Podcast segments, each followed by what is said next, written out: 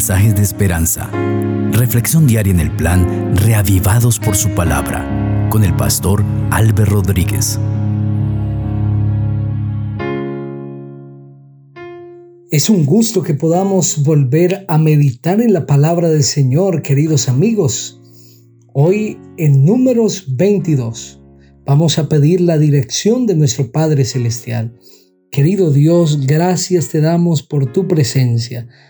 Al leer tu palabra, reflexionar en ella, suplicamos la presencia del Espíritu Santo porque solo Él nos ayuda a entenderla.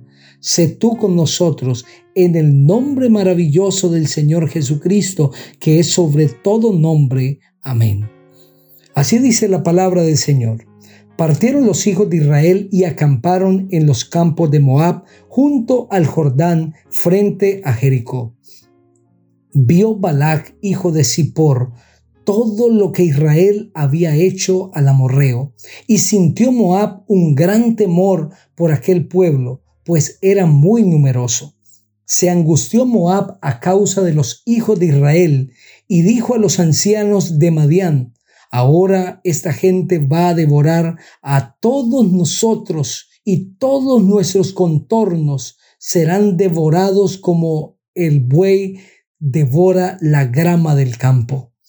Balac, hijo de Zippor, que entonces era rey de Moab, envió mensajeros a Balaam, hijo de Beor, en Petor, que está junto al río en la tierra de los hijos de su pueblo, para que lo llamaran diciendo, un pueblo que ha salido de Egipto cubre toda la tierra y se ha establecido frente a mí. Ven pues ahora, te ruego, y maldíceme a este pueblo, porque es más fuerte que yo. Quizá yo pueda herirlo y echarlo de la tierra, pues yo sé que el que tú bendigas, bendito quedará y el que tú maldigas, maldito quedará. Partieron los ancianos de Moab y los ancianos de Madián con las dádivas de adivinación en sus manos. Llegaron a Balaam y le comunicaron las palabras de Balac. Balaam les respondió, Reposad aquí esta noche y yo os responderé según Jehová me hable. Así los príncipes de Moab se quedaron con Balaam. Entonces se le apareció Dios a Balaam y le preguntó, ¿quiénes son estos que están contigo? Balaam respondió a Dios, Balac, hijo de Zippor, rey de Moab, ha enviado a decirme, este pueblo que ha salido de Egipto cubre toda la tierra. Ven pues ahora y maldícemelo. Quizá podré pelear contra él y echarlo. Entonces Dios dijo a Balaam, no vayas con ellos, ni maldigas al pueblo, porque bendito es. Balaam se levantó por la mañana y dijo a los príncipes de Balac, Volveos a vuestra tierra, porque Jehová no me quiere dejar ir con vosotros. Los príncipes de Moab se levantaron, regresaron a donde estaba Balac y le dijeron, Balaam no quiso venir con nosotros. Otra vez volvió Balac a enviar príncipes en mayor número y los más honorables que los otros, los cuales fueron a ver a Balaam y le dijeron, así dice Balac, hijo de Zippor, te ruego que no dejes de venir a mí, pues sin duda te honraré mucho y haré todo lo que me digas. Ven pues ahora y maldíceme a este pueblo. Balaam respondió a los siervos de Balac, aunque Balac me diera su casa llena de plata y oro, no puedo traspasar la palabra de Jehová mi Dios para hacer otra cosa chica ni grande. Os ruego por tanto ahora que reposéis aquí esta noche para que yo sepa qué me vuelve a decir Jehová. Y se le apareció Dios a Balaam de noche y le dijo, si vinieron para llamarte estos hombres, levántate y vete con ellos pero harás lo que yo te diga. Balaam se levantó por la mañana, ensilló su asna y se fue con los príncipes de Moab. Pero la ira de Dios encendió porque él iba, y el ángel de Jehová se puso en el camino como un adversario suyo.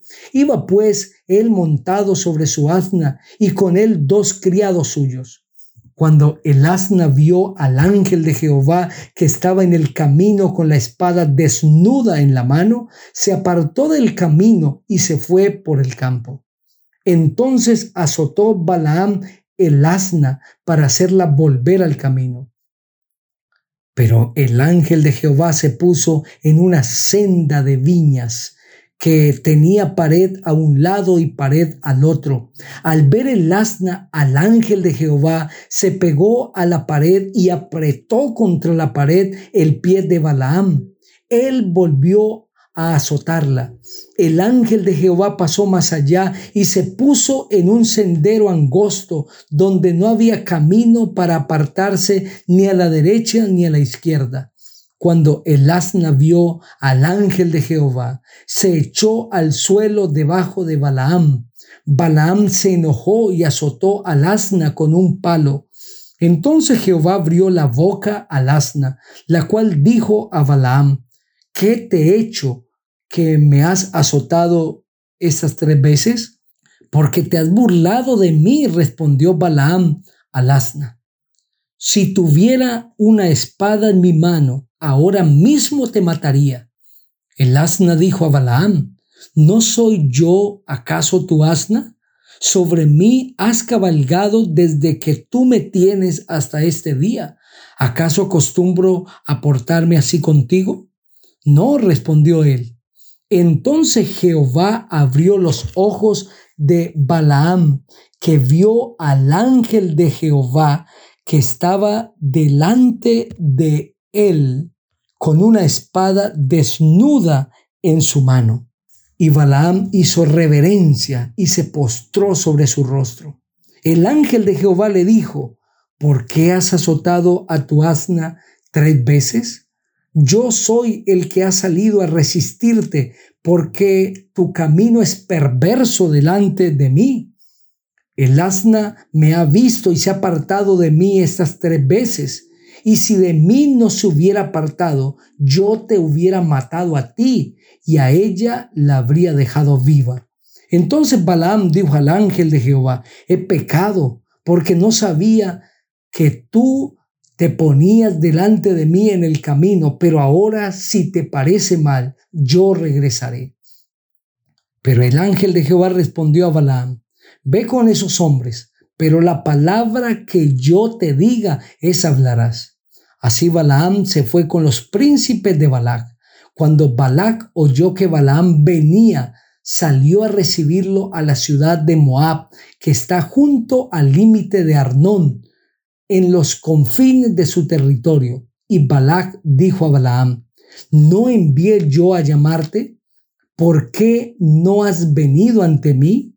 ¿No puedo yo honrarte? Balaam respondió a Balac, mira, ya he venido ante ti, pero ¿podré ahora decir alguna cosa? La palabra que Dios ponga en mi boca, esa hablaré. Luego fue Balaam con Balac y llegaron a Kiriat Husot. Balac hizo matar bueyes y ovejas y lo envió a Balaam y a los príncipes que estaban con él. Amén. A través de ese capítulo se presenta claramente cómo las naciones tenían temor del pueblo de Israel. Este pueblo iba camino a la tierra que Dios les había prometido, pero Dios iba delante de ellos. Y esto hacía que no hubiese nación que pudiese resistirlos, porque delante de Dios nadie puede resistir, delante de Dios nadie puede estorbar. Tú debes creer que si Dios va delante de ti, Dios hará por ti lo que tú nunca puedes hacer. Nadie se podrá poner en contra tuya porque Dios va delante tuyo. Por eso la palabra del Señor dice, si Dios es con nosotros, ¿quién contra nosotros? Si Dios camina a tu lado, no hay nada que temer.